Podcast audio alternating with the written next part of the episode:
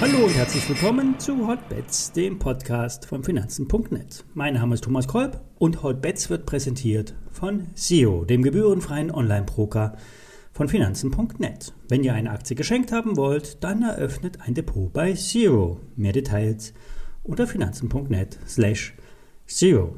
Alle nachfolgenden Informationen stellen keine Aufforderung zum Kauf oder Verkauf der betreffenden Werte dar.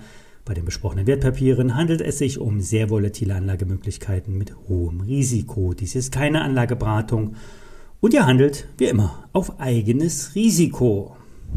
Die Märkte, die könnten auf einen Konter hinauslaufen. Was soll das bedeuten? Ja, ich will es kurz auf den Punkt bringen. Beim Blick auf die Quartalskerzen ist eine dicke, fette rote Kerze im S&P 500 zu erkennen. Die Korrektur fing im Januar an mit einem der schlechtesten Jahresstarts ever. Nun der Sell-off im Zusammenhang mit der Ukraine-Krise. Zinserhöhungen werden im März kommen, weitere werden folgen. Im Worst Case sieben Stück, vielleicht auch ein großer Zinsschritt im März und so weiter. Das heißt, die Märkte haben nun eine gewisse Klarheit, was kommt.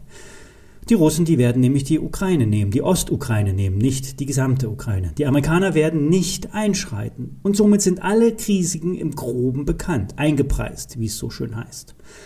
Auf Wochenbasis sind wir im S&P 500 zudem in den Bollinger Bändern am unteren Rand. Das, äh, das spricht dafür, neben der roten Quartalskerze für eine Erholung. Denn auf eine große rote Quartalskerze folgt regelmäßig eine grüne Kerze, wenn der 5er EMA nicht unterschritten wird. Und das ist in den letzten 20 Jahren nur zweimal passiert.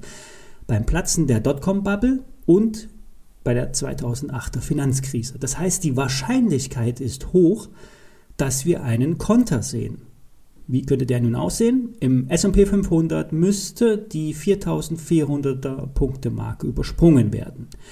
Das heißt nicht, dass wir auf die alten Hochs gehen, wir bekommen nur einen Bounce auf die alten Zwischenhochs. Im DAX muss die 14.800er Punkte Marke auf Tagesbasis gehalten werden und das ist durchaus realistisch. Zum Monatsende Februar werden zudem die Profis ihre Depots aufmöbeln, auch ein positiver Effekt.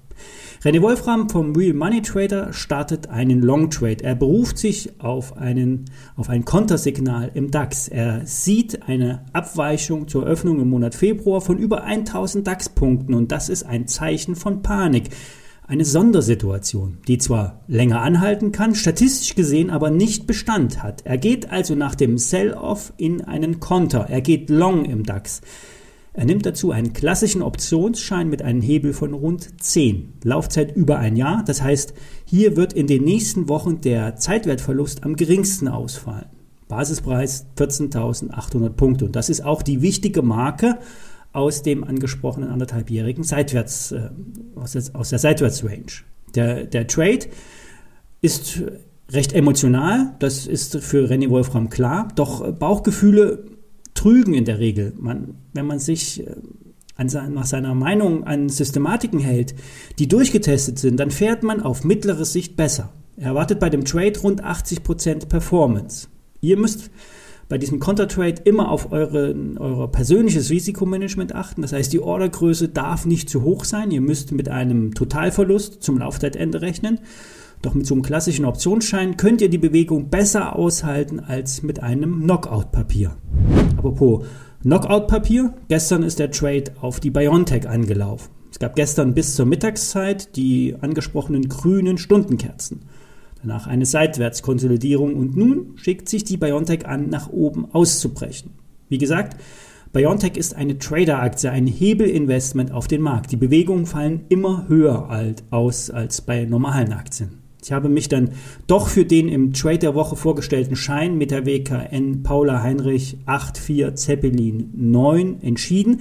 Das Papier war am Montag nah am Knockout. Die Preisstellung funktioniert auch nur wirklich in der Haupt- und äh, im Haupt- und im Späthandel, weil ja die BioNTech an der Nasdaq gelistet ist. Die Aktie hat nun eine Chance auf einen Ausbruch über 135 Euro. Bei rund 140 Euro kommt der Abwärtstrend von oben. Dieser, wird dieser dann überschritten, könnten 148 und später 160 Euro in der Aktie möglich sein. Der Trade ist also auch eine Art Counter-Trade auf den Gesamtmarkt. Eine Spekulation auf eine Erholung, nicht vorrangig in Richtung der alten Hoch, sondern nur ein Pullback.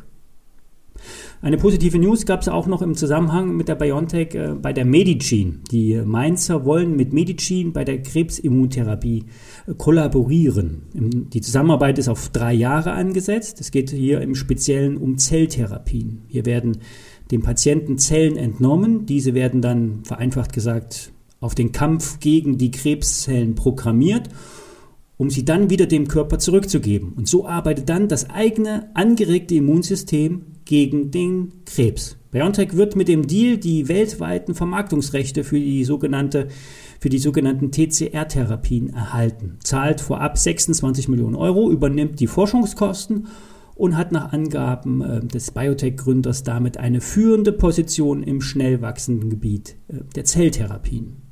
Mit der angekündigten Zahlung in Höhe von 26 Millionen Euro wurde übrigens der Börsenwert von Medicin verdoppelt. Jetzt wird Medicin mit rund 48 Millionen Euro bewertet. Eine Komplettübernahme wäre für BioNTech ein Klacks bei den aktuell rund 10 Milliarden äh, Cash in der Kasse. Doch in den nächsten drei Jahren steht erst einmal nur eine Kooperation im Vordergrund. Insgesamt wird dem Biotech-Sektor ein Comeback auch äh, für die nächsten Monate nachgesagt. Die Aktien äh, wie Morphosis sind zwar weiterhin im Keller, ich konnte es nicht lassen, habe gestern einen Trade, eine, eine Position bei der Morphosis eröffnet, nicht zu viel, vielleicht muss ich weiter unten noch einmal nachkaufen. Die Chancen und die Risiken stehen nach meiner Meinung nach bei, in einem guten Verhältnis, aber das wurde ja bei der Morphosis äh, schon öfters gesagt. Die Aktie kennt derzeit nur eine Richtung und das ist nach unten. Gold steht vor der wichtigen Marke von rund 1918 Dollar. Gelingt hier der Ausbruch, könnte es zum dritten Ziel der Prognose gehen, 1960 Dollar. Gold hat sich als Krisenwährung bewährt, stieg im Zuge der Ukraine-Krise deutlich an, aber Gold und damit auch Silber könnten nun etwas an Schwung verlieren. Seid nicht überrascht, wenn der Ausbruch kurzfristig nicht gelingt. Der Gold- und Silberpreis ist bekannt für erratische Bewegungen. Aus dem Nichts kommen Verkäufer auf. Gold und Silber werden durch Futures bewegt, sogenanntes Papiergold. Gold, was nicht physisch hinterlegt ist. Ein Großteil des physischen Goldes lagert in den Tresoren der Notenbanken. Und die Zeit der Goldverkäufe, vor allen Dingen in Deutschland, die ist vorbei. Russland und China haben in der Vergangenheit sogar eher zugekauft und die Goldkammern aufgefüllt. Goldminenexperten sehen zudem auch einen Peak Gold. Das will heißen oder uns sagen, die Goldgewinnung könnte ihren Höhepunkt erreicht haben. Es ist technisch und finanziell nicht mehr möglich, die Goldproduktion langfristig auf diesem Niveau zu halten. Das alles sind also mittelfristige Gründe für steigende Goldnotierungen. Kurzfristig könnte der Goldpreis von einem Abklingen der Krise zurückkommen. Nach einem Abklingen sieht es zwar derzeit nicht aus, doch auf Sicht der nächsten paar Wochen könnten Entspannungssignale anstehen. Die Märkte schauen immer in die Zukunft, preisen Risiken ein und wie am Anfang gesagt, bei den Risiken gibt es nun mehr Klarheit. Bis morgen.